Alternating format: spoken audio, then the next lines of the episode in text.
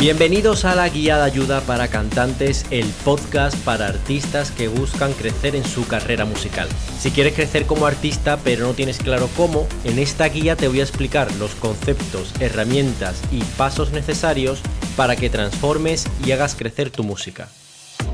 Te aseguro que cuando llegues al final de este podcast tu forma de crear, entender y monetizar tu música no va a ser la misma.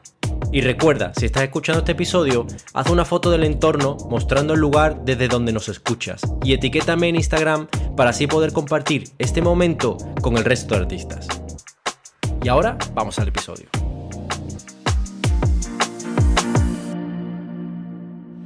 Bueno, bienvenidos a este nuevo episodio. Estamos en el episodio número 8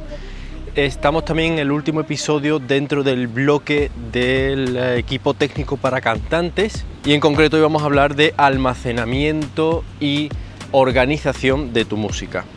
Como podéis escuchar de nuevo estoy grabando este capítulo en exteriores, estoy en la playa, hoy hace un poco de aire, llevaba varios capítulos grabando en el estudio, pero he decidido salir un poco hoy de nuevo a exterior y bueno, como sabéis hay algunos capítulos que voy a grabar aquí en exteriores porque me ayuda pues a hacer quizás un mejor contenido, también a salir un poco del estudio y, también aportaros más valor. Así que bueno, espero que no sea mucho problema el ruido que se escucha de fondo, en concreto hoy porque hace un poco de aire. Así que bueno, entramos en el episodio y en concreto hoy vamos a hablar del almacenamiento y la gestión de tu música para almacenarlo y que no pierdas los proyectos conforme vayan pasando los años. Este es un tema que realmente he visto poca información en internet, que pocas personas le dedican tiempo eh, a informarse, a hablar sobre ello y pienso que es súper importante. Porque pensad que cuando estéis haciendo música, no estáis haciendo un tema y, y, dentro de dos meses pues ya eso no tiene valía, sino que pensad siempre que cuando estamos creando música estamos creando un producto que va a durar realmente toda la vida, incluso después de tu muerte sigue existiendo tus derechos de autor, etcétera, que lo mismo pueden repercutir en tu familia. O sea, pensad en, en cada música, en cada proyecto, en cada single que lanzáis, pensad que es un proyecto a muy muy largo plazo y es importante pensar en ello también en la parte técnica a la hora de almacenar esa música que vais creando. Porque imaginad que hacéis un proyecto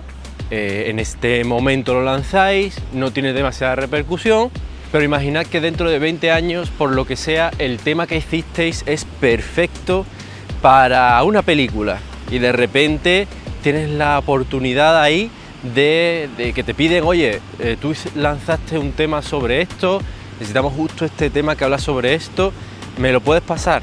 Y tú ya no lo tienes, lo has perdido. Oh, lo tenía en un disco duro, pero hace lo perdí y ya no sé dónde está eso, porque cambié de ordenador, porque el ordenador me, eh, se me rompió y entonces no pude recuperar el disco. Es decir, sé el caso de muchos artistas que tenían auténticos temazos grabados en un disco duro y que de repente el ordenador se le ha estropeado, han perdido esos discos, etcétera, y han perdido su trabajo. ¿Qué puede haber más frustrante que eso? Y, y no entiendo por qué eh, nadie habla sobre esto y nadie os ayuda a decir, oye, organizarlo de una determinada manera, vamos a intentar organizar esto de tal forma que no perdáis vuestro trabajo. este capítulo lo veo súper interesante, súper importante y creo que, eh, bueno, maneras hay muchas de organizar esta, esta parte y de gestionarse, pero sí que creo que deberías de tener la información y a partir de ahí tú tomar tus decisiones en base a lo que tú consideres que te pueda venir mejor y que te pueda ayudar mejor. Así que vamos a entrar de lleno en ello, en la parte técnica y vamos a ver las distintas opciones que hay en cuanto a almacenamiento y gestión y nomenclatura, etcétera, de, todas estas, de todas estas músicas, etcétera, que nosotros vayamos trabajando y lanzando. Entonces arrancamos hablando de los dos tipos de almacenamiento que existen hoy en día. Puedes almacenarlo en discos duros físicos, que dentro de esos discos duros puede haber discos duros SSD que son sólidos y discos duros pues mecánicos y luego por otro lado tenemos el almacenamiento en la nube. Te explico brevemente en qué, es cada uno de ellos y, ahora os cuento un poco pros y contras y, y también os cuento qué es lo que yo pienso sobre ello. Por un lado, eh, los discos duros físicos, pues bueno, son los discos duros que normalmente pues, nos vienen instalados en el ordenador, los discos duros externos que estamos acostumbrados a ver, que son como pequeñas cajitas que se conectan a nuestro ordenador y nos permiten almacenar. No hablo de pendrives eh, ni discos duros de memoria flash eh, que se conectan para el USB, porque normalmente, a pesar de que cada vez tienen más almacenamiento y suelen tener dos teras o así, o incluso hasta más, eh, no suelen ser realmente efectivos ni rápidos, ni creo que sea un sitio donde almacenar realmente tus archivos, sobre todo a largo plazo, en algo que se puede perder fácilmente y que también además suelen fallar bastante y hay muchos momentos donde no se leen, etcétera. O sea que ahí ni siquiera voy a tratar de, hablar sobre ello porque no, no, considero que sean una herramienta útil para lo que estamos tratando, que es el almacenamiento a largo plazo. Así que en cuanto a discos duros físicos, os decía que hay dos tipos, están los SSD, que son los sólidos, y por otro lado los discos mecánicos. los SSD tienen una ventaja, que son más nuevos, son más rápidos, y la desventaja que tiene es que son bastante caros, sobre todo cuando miramos que tengan un gran espacio de almacenamiento. Si no recuerdo mal, ahora mismo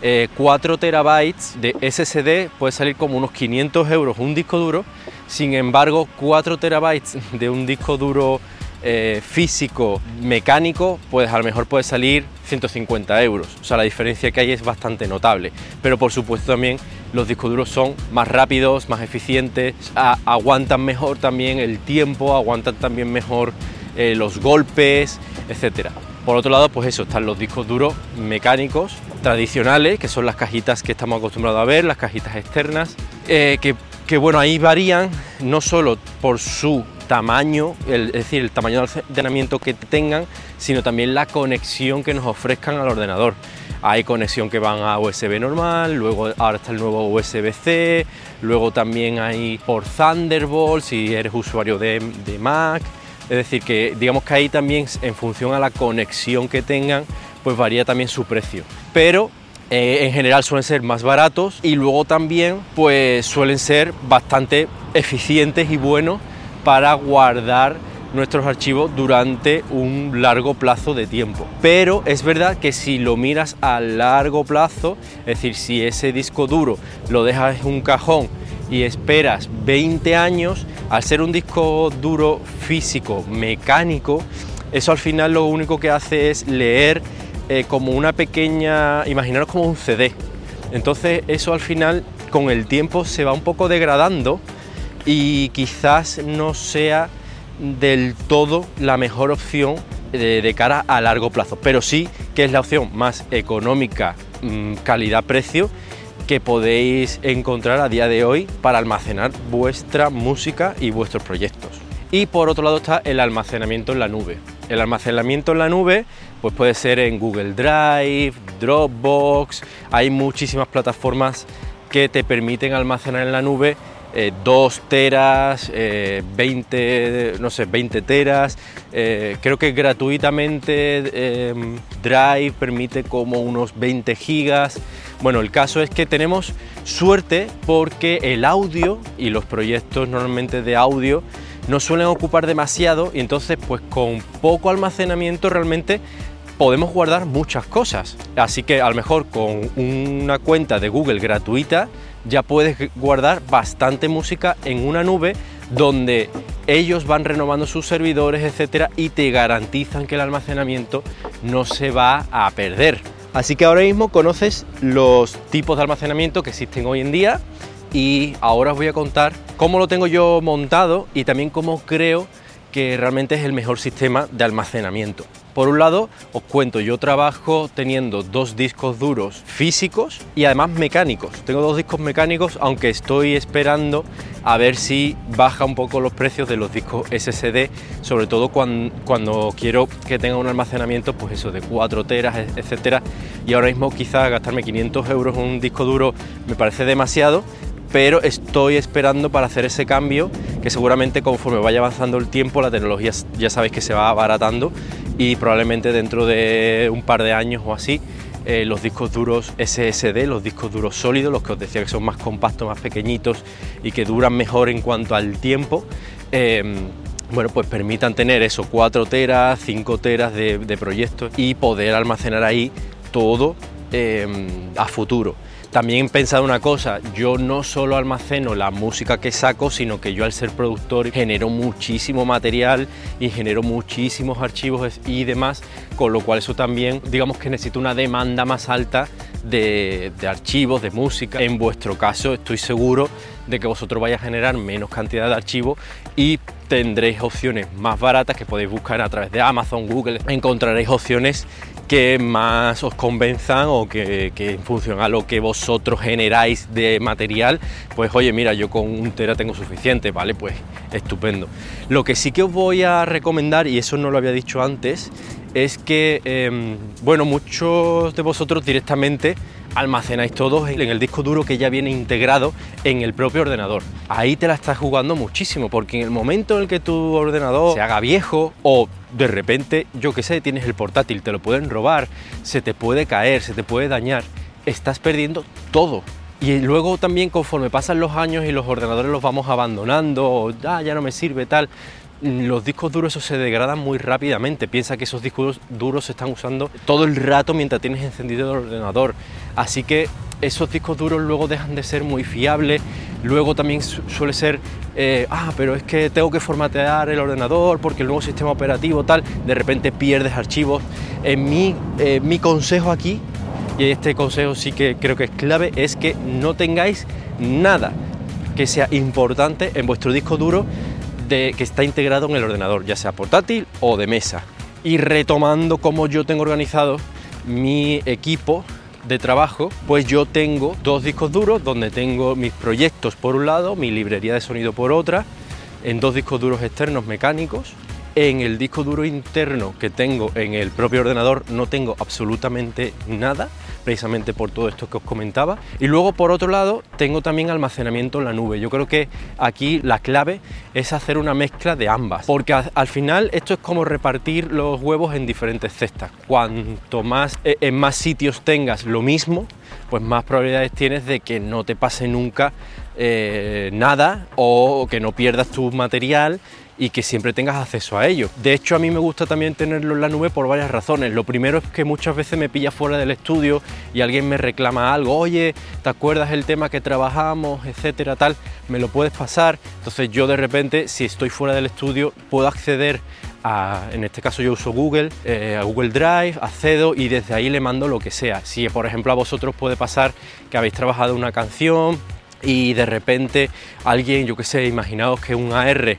que os comentaba, si no sabéis lo que es un AR, mirad uno de los episodios anteriores donde hablamos sobre las figuras que había dentro de la industria musical. En concreto, os estoy mirando, es el episodio número 4, que son las figuras importantes dentro de la industria musical. Así que deberías de saber ahora mismo lo que es una R. Si no lo sabes, va al episodio número 4. Y de hecho, si no lo sabes, deberías de empezar desde cero, porque como decía, esto no es un podcast, sino más bien un curso y toda la información eh, va correlacionada y doy por hecho de que vosotros contáis desde el inicio con toda la información porque conforme vayamos avanzando en el podcast eh, iré dando por hecho y por sentada cierta información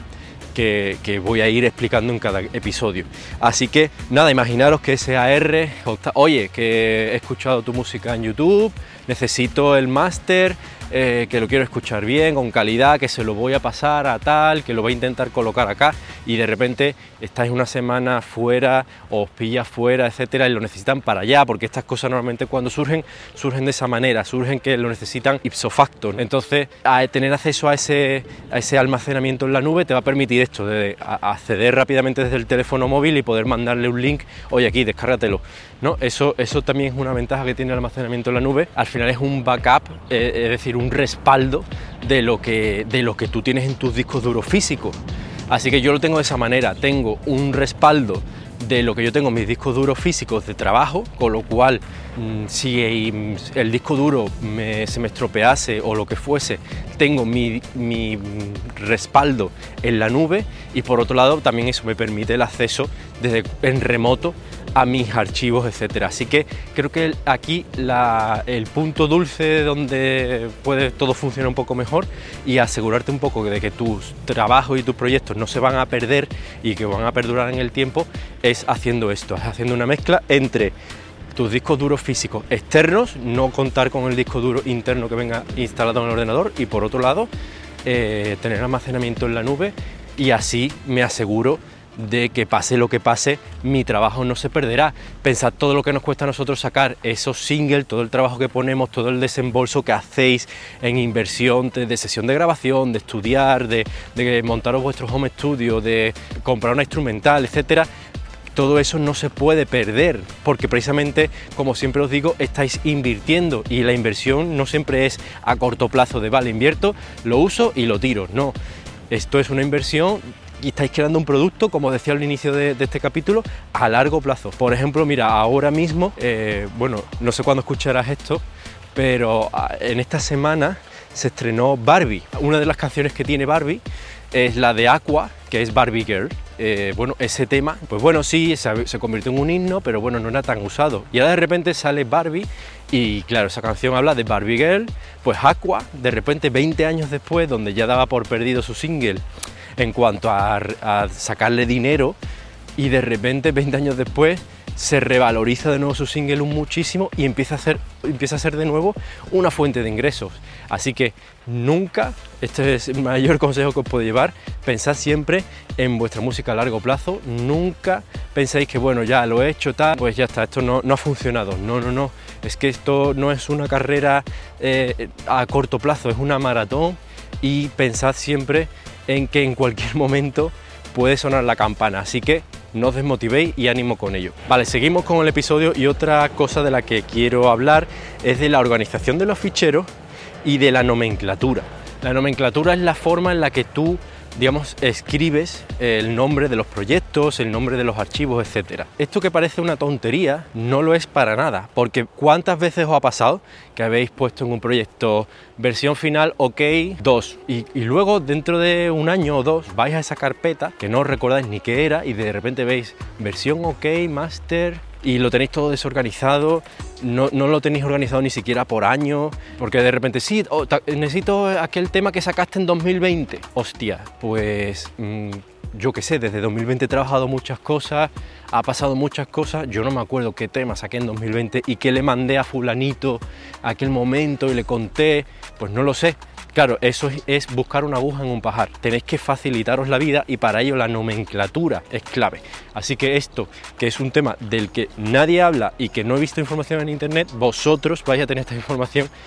desde el punto de vista de un productor que tiene que lidiar con muchísimos archivos y que bueno lleva años trabajando en la industria y sabe bien cómo tiene que organizar los archivos para que no le para poder tener acceso a todo lo que ha ido creando y que no se le pierda nada en el camino. Así que aquí lo primero que quiero decirte es que eh, te organices los temas que vayas haciendo, todo lo que vayas creando, primero por año. Es decir, que tengas una carpeta que sea el año el que, que trabajas aquello. Entonces, a partir de ahí, dentro de ese año, tú vas creando las diferentes carpetas y vayas poniéndole los, nombres de los singles o, los álbumes que vayas haciendo, no sé, que te organiza de alguna manera tuya interna propia, y no te voy a decir cómo tienes que hacerlo, pero sí que los nombres de una determinada manera, que te establezcas un patrón y siempre lo cumplas, porque una vez que tú te estableces tu patrón y tu forma de nombrarlo, tú vas a saber las reglas y entonces tú mismo vas a saber decir, ok, esto debería de llamarse de esta manera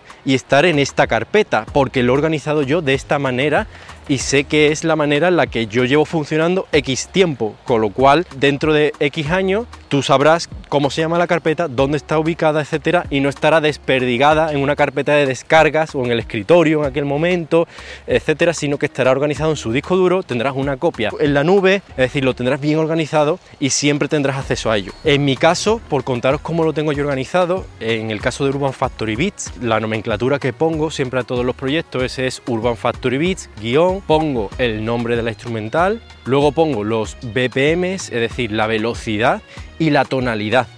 Y por supuesto eso dentro de la carpeta del género, si estoy haciendo reggaeton, trap o pop eh, o lo que sea que esté trabajando y dentro de, esa, de, ahí estará el año en el que lo esté trabajando. Así que yo sabré si Urban Factory Beats alguien me pide una instrumental sí en 2020 tal o se llama la instrumental de tal manera. Yo simplemente pongo en el buscador de mi ordenador el nombre y ya a partir de ahí me va a decir, eh, voy a saber dónde está, eh, de qué año es, voy a saber eh, toda la información, voy a, saber a qué velocidad está, voy a saber a qué en qué tonalidad está, toda esa información simplemente de un solo clic. Mi consejo aquí es que simplemente diversifiques y tengas tu información organizadita, clarificada, gestionada siempre de la misma manera, poniendo siempre los años de trabajo, que nunca tengas tu eh, información en los discos duros que vienen integrados en tu ordenador, que tengas discos duros externos y que también cuentes con almacenamiento en la nube. Primero de forma gratuita, si ves que lo llenas y que necesitas más, que te plantees comprar pues una mensualidad de un almacenamiento en la nube y listo, poco más. Con eso creo que tienes los fundamentos de este almacenamiento, de este capítulo de almacenamiento y de gestión de tus archivos. Espero que todo esto te haya servido de ayuda. Ya sabes, si te gusta este contenido, compártelo con más personas que pienses que le pueda ayudar. Y por último, quiero simplemente recordarte que si quieres comprometerte con tu carrera musical y lanzar tu música en el próximo año tengo una oferta de un paquete de 10 instrumentales a mitad de precio para que lances tu música en este próximo año. Y simplemente para acceder a esa oferta lo único que tienes que hacer es acceder a urbanfactorybeats.com, añadir 10 instrumentales al carrito. En cualquiera de las licencias, lo que sí que tiene que ser toda la misma licencia, es decir, que, te, que selecciones un tipo de licencia y digas, vale, pues con estas 10, añadas 10 al carrito y automáticamente se te convertirá al 50% cuando añadas las 10 y antes de pagar pues se te convertirá a la mitad, pagarás 5 y recibirás 10 instrumentales y con eso tendrás material para crear 10 temas en el próximo año y lanzar tu carrera musical como nunca. Así que hasta aquí llega este episodio, espero que todo esto que te cuento te haya servido de ayuda, que lo pongas en práctica y por supuesto que tomes acción. Ojalá te aproveches de la oferta que tengo ahora mismo disponible y nos vemos en el próximo episodio. ¡Chao!